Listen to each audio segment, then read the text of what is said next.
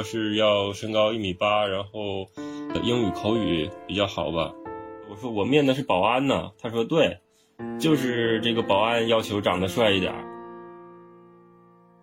最辉煌的时候，是我那个复试被刷下来之前，因为那会儿保留着一个比较大的希望。他说啊，这个人山东来无人，怎么样怎么样，在哪个电影节获得一个什么奖，能在百度百科有条目的人，就是看来是在外面混得不错。这里是凹凸凸凹电台，凹凸凸凹。和你一起聆听故事，触达真实。我是主播劳动，这次是在我团结湖的家啊，我即将告别的家，因为我现在已经搬到通州去了，跟暂住在我这儿的朋友聊天儿他是今年嗯研究生考试失利以后，决心准备找工作，然后在找工作的时候也遇到了很多奇葩的事情。那跟大家打个招呼吧。大家好，呃，我就不透露我自己是谁了。呃，反正是一个很帅的男人吧。但是先，我们觉得，比如说短视频都是前几秒就能吸引大家注意力嘛，所以我想把最高潮点放在最前面，就是你因为不帅而被拒的故事，就是你在某次求职的时候，能讲讲这个经历吗？哦，啊，这真是一次外貌羞辱。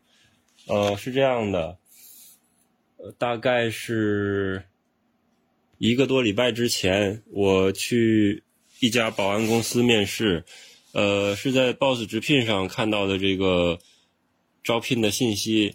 他说在招这个呃前台，就是这种英文前台，是给那种外企还有大使馆服务的，然后工资待遇还挺不错的，说是能给到八九千，已经。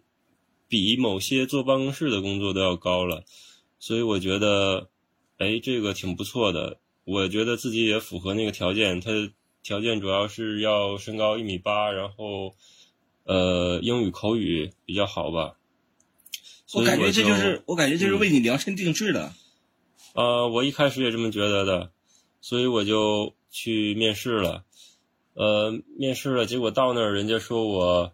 形象不够好，不够当前台，呃，问我当保安可不可以？当保安的话，工资七千，然后不能像前台那样坐着，当保安是站着，好像是站二休一吧，站两个小时，然后休息一个小时这样的。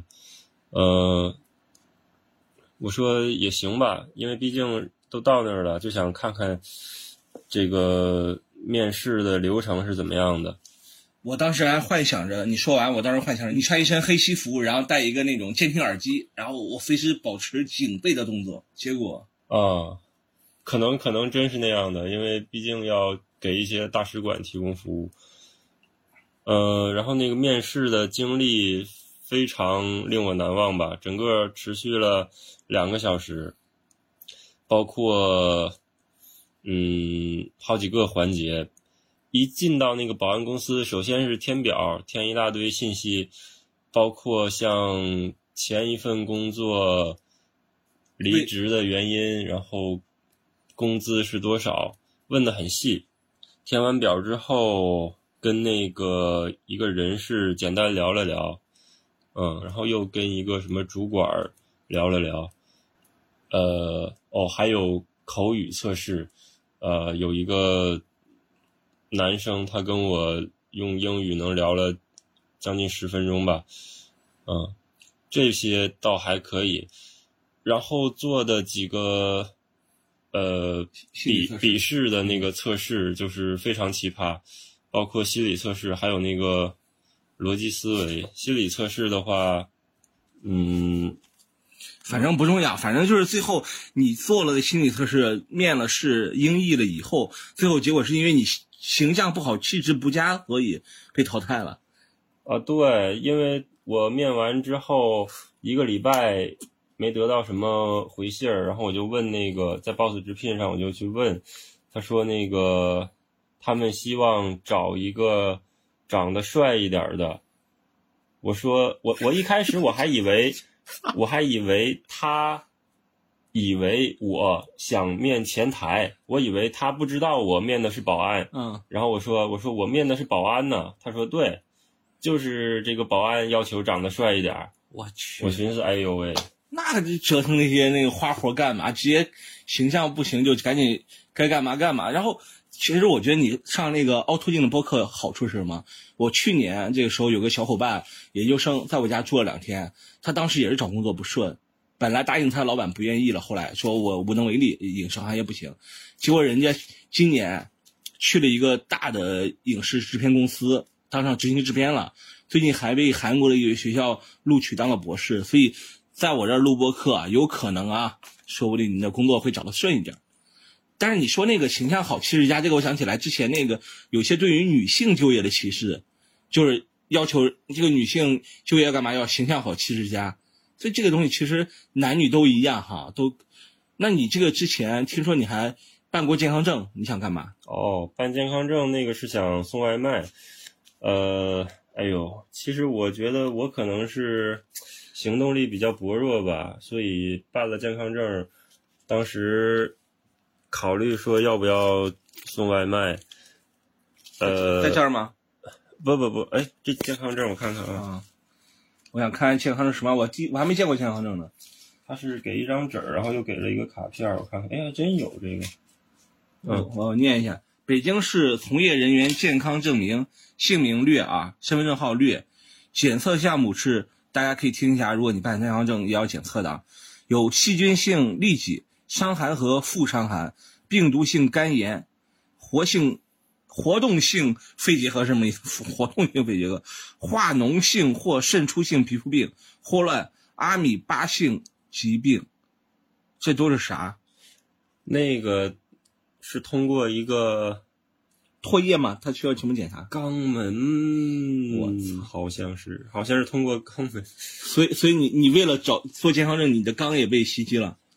自己用那个棉签转一下就好了，就是就是走个过程。我感觉真的就是，这你这不光牺牲面相，还牺牲你的肛门。你这个，但最后。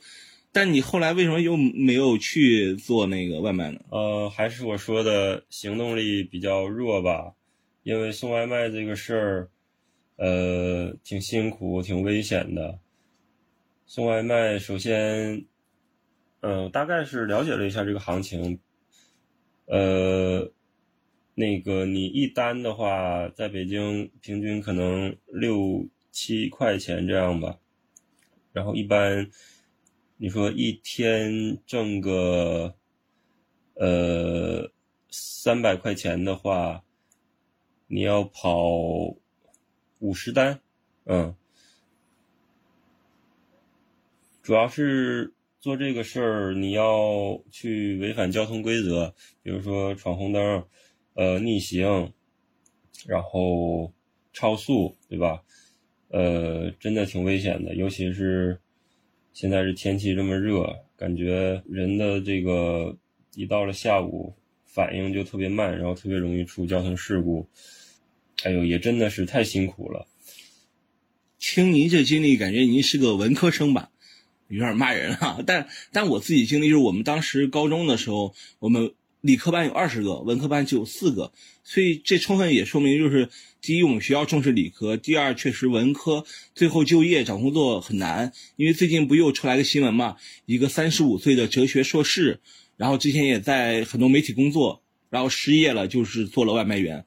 所以是不是一方面你是有点有无病有病乱投医啊？另一方面是不是确实文科生找工作的那个范围还是很狭窄呀？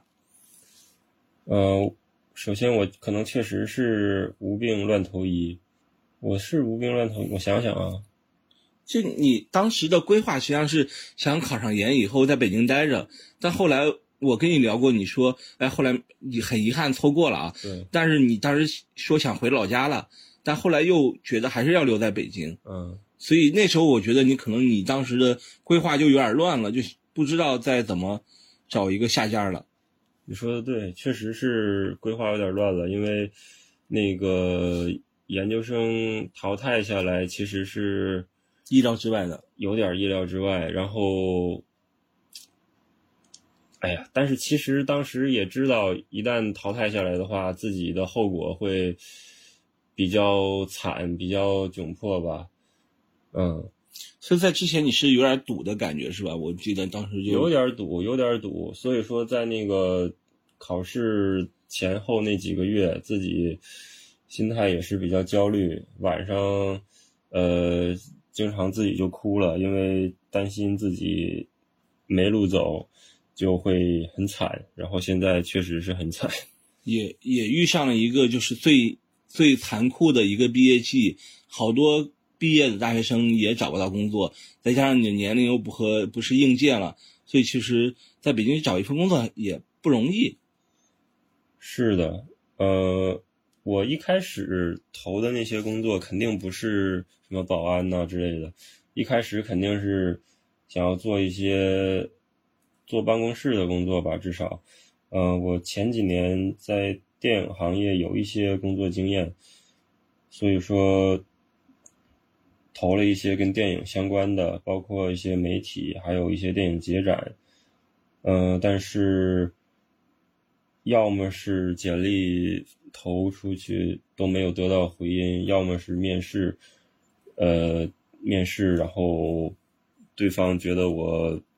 和他的那个路子可能不太相符，嗯，对。但实际上，我跟你认识、了解你，其实你是还能力蛮强的，因为你在你自己老家那儿组织了电影节呀，然后又做一些线上的活动，而且是一个很活跃的一个关于电影的小伙伴。所以我当时觉得，嗯，走为什么走到现在，倒不是说责怪你，或者说我觉得啊。呃，我比你强多少？因为我也是一个，其实也是一个自由职业，我也没有什么工作，也是每天。其实我没工作十几年了，我除了毕业以后第一份工作是老师介绍了一份，其实也算是项目制的一个纪录片以外，剩下时间都是单打独斗。其实活到现在我也挺不容易的，嗯，而且我焦虑也很厉害，就是找工作我也找过，反正就是投也没人有消息。后来想想还是自己干吧，呃。反正就是，我也不知道，因为确实咱这个行业的它的那个机会太少了，而这个行业这两年也不好，所以有时候也是，也是你也不要太觉得怎么样。我觉得不是你能力问题，只不过是一个时机不合适。嗯，可能确实像你说的这样吧。然后刚才你说到的关于能力，这个其实也是我所算是担忧的一点吧，就是。嗯，你现在可能还会觉得说，哦，自己能力还可以，只是没有合适的机会。但是如果长期不工作，然后脱离那个行业呃一线的话，然后并且整个人工作能力、与人沟通的能力没有得到提高的话，那可能将来真的就是能力就。真的会出问题了，就不是说我有能力，但我找不到工作了，可能真的就是，确实是，你明白我的意思吧？我分享我自己经历啊，其实我当时有点想把自己逼死的感觉，就是我零九年毕业以后，家里给我找了一份当地的工作，一个类似于事业单位吧，待遇还挺好，主要是离家近，我每天都骑自行车上下班，特别开心。然后我当时是回学校领毕业证，我跟我爸妈跟单位请假，说我回学校领毕业证，几天就回来。就在那回到，嗯，学校以后，我就领完毕业证以后，就跟着一个就去实习了，去云南省电视台，就把家里的工作给辞了，实际上是。然后就其实我当时离开那份工作的原因，任性的离开的原因，就是我在那儿待了两个星期，在老家单位啊，我把那一年的我们老家那边的。娱乐周刊看完了，因为那两个星期正好单位没事儿，哪也去不了，就在天天在这坐班。我当时就问自己，自己要做这种过这种生活嘛？后来我就觉得还是有个机会，就是离开我就离开了，接着就去广州工作，一直到现在，嗯，到北京。我当时确实有点想把自己逼死了，真的逼死了，因为你家里的关系，找的亲戚朋友那种关系全都给毁了，人家觉得你这个人很奇怪，啊，你都答应了，你怎么又反悔了？后来是一件小事救了我。后来也在广州也混得不是很好，我都想赶紧回家吧，不行，回家工作。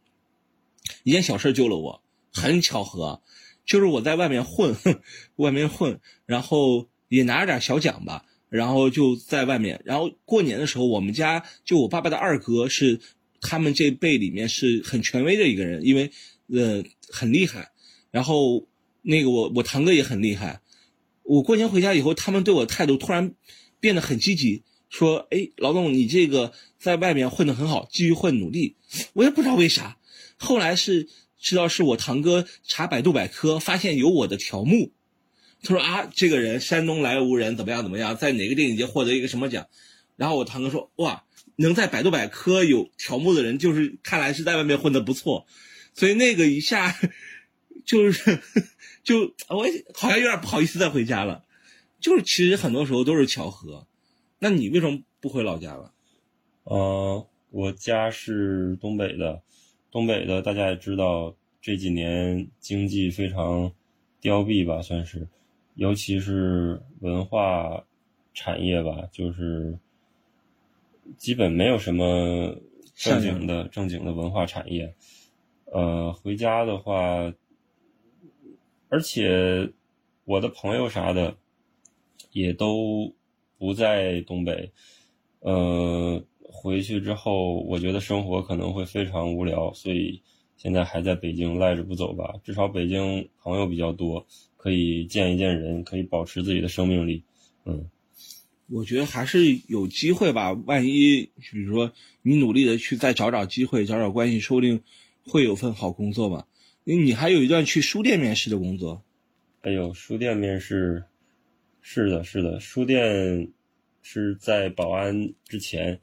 呃，书店那个是一家独立书店，做的我觉得还是挺不错的。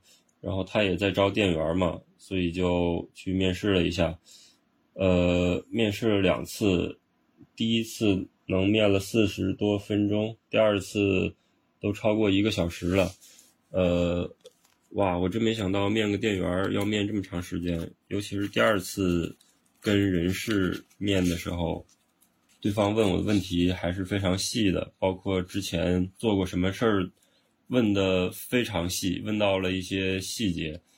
最后没录用我，没录用我说是还是想任用有店员经历的人啊，所以说就没用我。我发现现在在北京很多工作都需要你有一年的经验。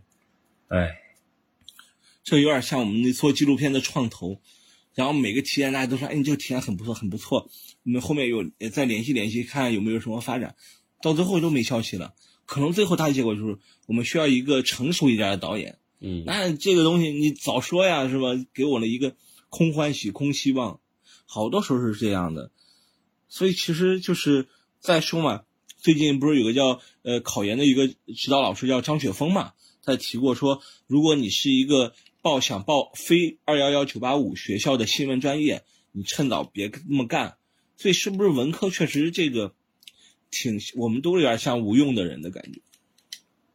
哦，哦，那个老师说的话，就是最近引起了一些讨论嘛。我觉得，首先他是站在那种，呃，一般家庭，然后。一般的这种人生理想的这种立场上吧，那他说的确实是有一定道理的。呃，文科专业，我觉得新闻这种专业倒还好。呃，那你像说学哲学的、学什么历史啥的，其实比学新闻的更难找工作。我认识一个学新闻的小姐姐，就最后当了公务员。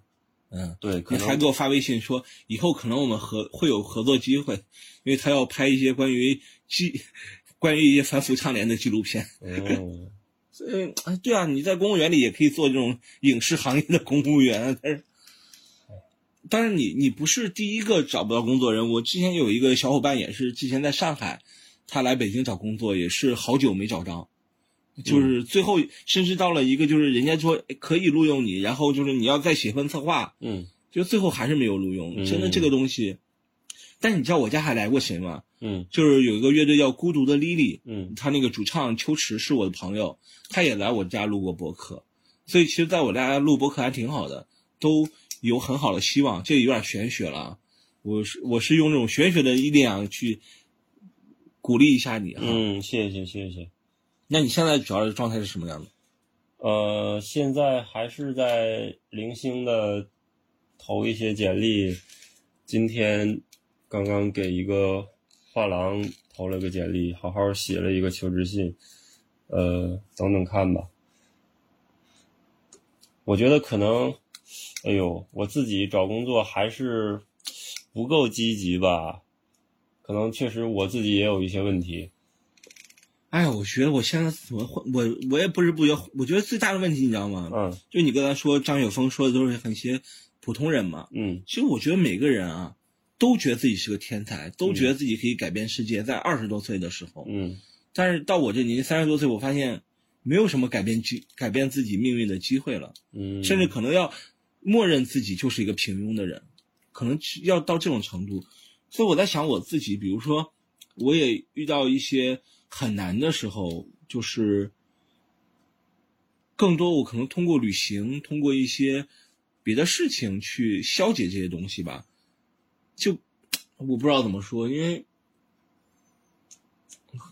挺还目前还是挺难的，但总觉得自己只要在这个行业待着，只要你不下这艘船，永远会有机会驶向你的一个彼岸。是是，我刚才说我想过去当保安之类的，呃，我的想法肯定也不是，就是人生就止于此了，肯定是希望不管做什么工作都能，嗯，把握一些时间，然后还是去提升自己，然后将来找到真正能够发挥自己才能、真正适合自己的事儿，嗯。嗯，说保安，我之前有跟保安在一起的经历，就是我零九年在北京实习的时候，当时单位就安排说管管住宿，然后就安排到了一个呃地下室，那里面是那种就是八人间，然后就是跟保安大哥一起住在一起，然后当时是在一个高校里嘛，特别有意思。那大哥分享啊，就说那就那个高校之前韩国留学生特别多。嗯他说之前的时候经济情情况好的时候，很多韩国留学生回回回家的时候啊，就什么耳机啊、MP 3全落在家，落在那个嗯学校都没人管。说今年就是当时经经济危机的时候，韩国学生回家把东西收拾的特别干净。我哦对这个印象好深，我觉得这个也挺有意思的。就是现在这个就业是普遍的一个问题啊，其实是就是现在都已经开始编出叫灵活就业啊，或者是那个只要你在家考研、考公务员，都算是就业的一部分。哦，是吗？就是就是你还在待就业嘛，就是你你还在努力的去考。但我觉得考公务员很有意思，就是你比如说一个岗位是吧，招一个人，然后有什么三万人投递简历对，一个人交两百块钱，那这个单位创收了，就是嗨，人家人家是，算了，不说了。呃，我真考过，我妈回去说，哎，那个社区招社区招工作人员，然后找我去，说你去投一下，然后我当时投，发现，哎，真的那一年和我一起考的还有好多我的同学啊，考完以后我自己觉得写的说写的不错，什么申论什么答题，结果名落孙山，哎呀，哦，你们山东不就是爱干这个吗？你们山东人是不是还跑到其他省去考？哎呦我跟你说，降维打击，啊我有个朋友就这样，你知道吗？啊他他是山东人嘛，然后去广东考公务员，我的天呐，刚开始是在区里的法院，后面又考到了省里的一个单位，又考了市里一个单位，就是汤平汤，就是你在南方好多听到北方口音的那种家长带着孩子那种啊，嗯。都是他们的子女在南方的一些高校或者是一些公务员体系里面。对我们现在，而且你知道考公务员有个特点哦，就我们那时候，全国最早考公务员地方是天津，嗯所以很多人都报天津的公务员考试是啥？我就刷刷题，感受一下考公务员的氛围。其实他们这目标不是在天津当公务员，嗯，然后结果就去全国再去考。呃，但我也有个朋友是考到了天津的公务员，嗯还挺不错的，是呃中山大学的一个研究生啊、所以可能文科最后要不就考公，要不然你学公务员，你学文科干嘛呢？工作机会确实挺少的。对，哎，可能还是跟个人的能力有关吧。像你这种自由职业，能做的风生水起的，不是也不错吗？我很焦虑啊，我每时每刻都焦虑。我会说，自由职业比当公务员什么的难多了，因为你当公务员，你你压力没那么大，因为自由职业你每时每刻都要工作。我有个特点就是，如果你你随时随地，我是随时随地带电脑的，嗯，因为你要有电脑，你才可以处理很多问题，然后修改什么内容啊，做什么东西。但是你没有假期，你放端午节我也没有假期。嗯，每时每刻都在工作，因为你是不劳者不得食啊，就没有人逼着你说，哎，你早上要做什么事儿，下午要做什么事儿，但你每天都要有事儿做，不然你这天你就怎么混？嗯，明白明白。所以你自己对未来还是有什么一个计划呀？现在不敢说有什么计划了，现在只能是走一步看一步了。呃，还在锻炼身体。对，锻炼身体这个事儿是一种，呃，是为了更好的当保安吗？啊，哈哈哈，也算是吧。因为其实啊，不光是保安，就任何工作，我觉得哪怕是坐办公室的工作，都挺消耗体力的，都是需要你有一个好的身体的。啊，我最近锻炼身体，主要是想通过这种方式，算是排遣一下焦虑吧。因为找不到工作，每天觉得没什么收获。肯定会焦虑，呃，赚不到钱也会焦虑，但是我觉得锻炼身体这个东西，对自己的收获是比较实在的。它不像赚钱赚的是身外之物，对吧？你锻炼身体，呃，不管你是跑个步还是去健身房撸铁，多多少少肯定会不会呃。打水漂吧，你的汗水肯定不会白白浪费掉，所以就用这个事儿来缓解一下焦虑，告诉自己今天没有完全浪费掉，嗯，或者说你就做好准备嘛，万一真的有一天有机会就上嘛，嗯，对对，哎呀，那所以就是你觉得到现在你最辉煌的时候是什么时候？哎呦喂，对，我觉得，我觉得一直在说，就比如说找工作不顺利啊，有压力。但是我觉得每个人都有辉煌的时候。最辉煌的时候，最辉煌的时候，是我那个复试被刷下来之前，因为那会儿保留着一个比较大的希望要上名校。对，那个当时可能说希望还。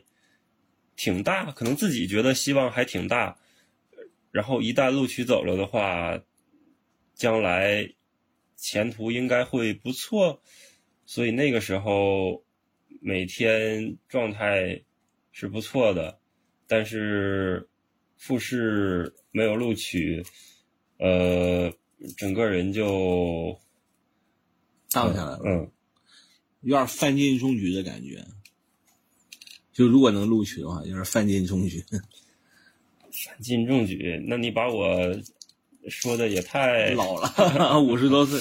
我我我只考了这一次，范进中举考了考了那么长时间，而且我应该不会再考了，有点考不动了，对，有点受伤了。对，而且最近从海淀搬到朝阳，朝阳，尤其是朝阳，朝阳区最典型的一个。地段团结湖，整个人的心态也发生了一些变化，呃，这个我每天都在特别强烈的感受着，呃，我从那个海淀五环外的一个地方，然后搬到了这么一个人声鼎沸的地方，算是吧，呃，这样的话，每天对于那个学习的欲望。也会发生一些变化，呃，在海淀的时候，比较喜欢看一些非常深奥、非常脱离生产、非常脱离这个生活实际的知识，呃，但是搬到这边之后，我看的是什么呢？你你你你给我留下的那两本单独，就是我看的是这个单独，它是一个和我们的生活比较相关的一个读物吧。呃，我的阅读就发生了这么一个变化。现在让我再去看那些哲学啥的，可能就有点看不下去了。没想到我还带了下货啊！哎，对，嗯，这边的氛围就是这样的。我估计团结湖这这一片儿的人，对吧？人生目标啥的可能会和海淀那边的不太一样，呃，可能更注重消费，更注重享受，而不是说我要怎么怎么卷，怎么怎么三十岁娶妻生子、买房啥的，嗯。因为我已经搬到通州去了嘛，所以我现在特别怀念团结湖，我也不知道为啥，因为这个地方特别安逸，它是一个老人社区，嗯，因为它年房子大概都是修在八十年代、九十年代，嗯，然后户型也不是很好，但是很有生活的气息，走几步就是吃饭的地方，走几步就是地铁，嗯。旁边还有超市，你有感觉这个生活的很安逸，每个人都在这儿待着，然后见到那个保安大哥也笑一笑啊，大家都是熟人。好像就是一个熟人社区。对对，哎，那我想问一下你，你为什么放弃这个这么好的一个、这么舒服的一个地方，然后搬到通州，而且还要呃花光家底儿，还要每个月还房贷，图啥呢？缓解焦虑，哦因为我年龄到了，啊我缓解焦虑，真是缓解焦虑。因为我觉得，嗯，我是个其实内心很自卑的，但在外表感觉很强大的一个双子座。嗯，因为我老觉得自己其实比别人缺点东西，包括家庭啊，包括呃社交能力啊，包括什么东西，我觉得自己还缺很多东西，所以可能有房可能是我一个逃避这种呃困难的一种方式啊。我觉得可能哎有房了是不是？但是我跟你说啊，有了房以后确实不一样。嗯你会想好好经营你的生活，哪个地方？因为你租房的话这种状态，这些都是房东的，放在那儿我也不管，我也不想去搭理。我甚至你知道我在团结湖有个特点吗？嗯我买油花嗯食用油，我只买一升的，因为我觉得我可能，比如买个大的四升嘛，我可能这个一升的油我没用完，我可能就要走了，我可能要搬走了，因为这只是个临时居所。但是在新家里以后，你每个觉睡得都很踏实，然后你想做任何事情都说，哎，我今天努努力再弄一个沙发，我再装一个书橱，感觉是自己的一个天地一样。我觉得这个人的心态就变了，嗯，这就是租房和有房的区别。当然，我还背了二十五年的房贷，这另说了。嗯，嗯，但当当二十五年奴隶，对，但我会觉得，你有动力想努力的告别你之前的生活，你有努努力想去改变一些东西，你有觉得你自己有了一个安身立命、每天想回去的地方，它就和租房不一样了。也，其实我也是在用这种方式缓解焦虑，因为，呃，家里催婚也催得很急嘛。我比你大一轮，嗯呃，大十岁，我比你大十岁，嗯，十一岁。差不多，嗯，你想想，你年轻最好的特点是什么？我可以试错，我这条路走不通，我再走下一条。但是到我这个年龄，基本就定型了，就只能干这一行了。嗯所以我只在于我对之前的工作没有抱怨，是因为我觉得我在这个行里深耕，有永远是有自己的机会。你只要是在努力，就会有机会。但是如果我离开这个以后，我觉得我自己什么也不是，或者说我觉得，嗯比如说在纪录片行业里，我做这些东西，对别人是一种需有需求，就是我能帮到别人。但是在别的行业，我觉得可能我只能是被别人帮，或者说我的能力达不到那些东西。嗯嗯，也是一种缓解焦虑。我觉得做自由职业，而且 也挺难的，因为很很多人，比如说我们那个公众号，我一直和别人聊这个话题，就是有个朋友告诉我说，老邓，我们三做这个公众号三年花了一百万。我说公众号不是 做做公众号还花那么多钱吗？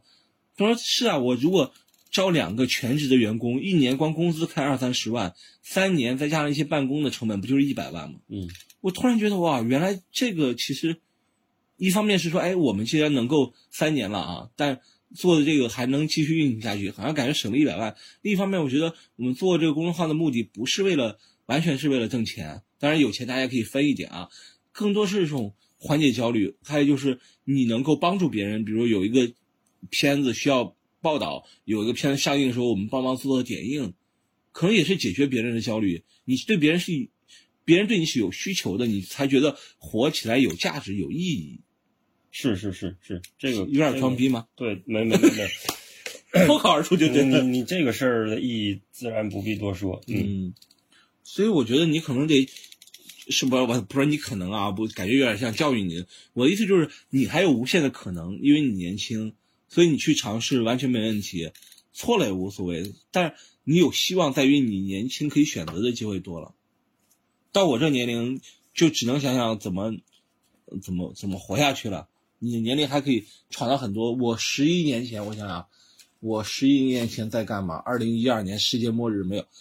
二零一二年的时候在干嘛？哦，我那时候刚剪完自己的片子，刚剪完自己的片子在投电影节。第几个片子？就第第那个唐老师那个片子嘛。那就是在投电影节，那时候有录有有选上的，也有选不上的。嗯，然后那时候也是。嗯，没，我去一个青年旅社做义工，哦，就没有工资，但是你吃住管，嗯，所以而且你能每天接触很多的呃外国人，特别好玩，特别有意思的工作，嗯，我现在还在怀念怀念那个在广州东山口，嗯，那个小生活挺好的。后来以后就是，呃，去接一些别的工作，后来一五年离开离开广州，我现在还在觉得，好可惜啊，离开广州的生活。但其实我也自己知道，我如果不离开广州，就和你的状态差不多，就是广州没有适合我的工作，我可能也会这么焦虑，不断的焦虑下去。哦，我不知道，我到你现在这个年龄，三十多岁，快四十的时候，我会是个什么状态？你有一个给自己定一个十年目标吗？比如十年以后，像我到我这个年龄啊。你会为什么工作去做十年的规划？不知道，完全不可预料。去年本来是下定决心做一些和之前做的事儿完全不一样的，啊，但是事与愿违吧。嗯，我觉得现在别说让我做个十年的规划了，我一年的我都做不出来。哎，我和你一样，因为你看，比如说我自己的经历。我在一九年之前，我是不会想到我做这个公众号，我甚至不可能做播客，我们甚至预预想不到疫情会到来。嗯，所以一九年说了一句话嘛，印象很深。一九年是前十年最差的一年，但是是未来十年最好的一年。所有人都不信这句话，但你到现在是已经应验了三年了啊。所以当时就觉得，哎，可能会有一份自己正儿八经工作去做了，但没想到疫情改变一切。呃，疫情以后。我们所有人都在家里工作做不了了，然后我当时有个小伙伴正好在武汉，他就是有些报道，还有一些非虚构的内容可以输出到我们公众号里面，我们就不断的不断的写，每天日更，突然半年以后发现我们粉丝涨了一倍多。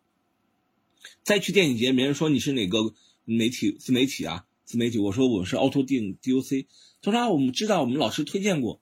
我突然觉得自己真的有一种被需要的感觉，然后就慢慢慢慢的才做到现在。但是我和我和你说也是这样，我也没法规划，因为这个环境太差了。我有个朋友，他已经做到千万级的公众号了，价值啊市值，但是有一天封就封了一年。嗯，我另外一个朋友更搞笑，他写的文章是关于比如说中美关系，他说中美关系就是美国人多么多么坏，刚开始十万加十万加，嗯，但最近中美关系缓和以后，他那号内容还是那样。但他号被禁了一个月，就是就是我也不知道，就我对每人说，我每天发公众号，每天录播客，我都讲把它作为最后一批、最后一期、最后一天的内容。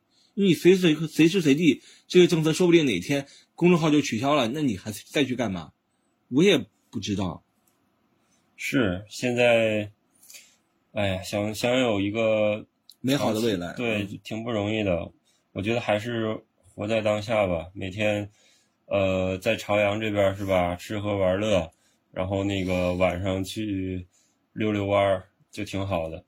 嗯，但好在疫情结束了，我觉得可能正常生活会越来越好，而且这个行业也会复苏，不断的有工作可以出现。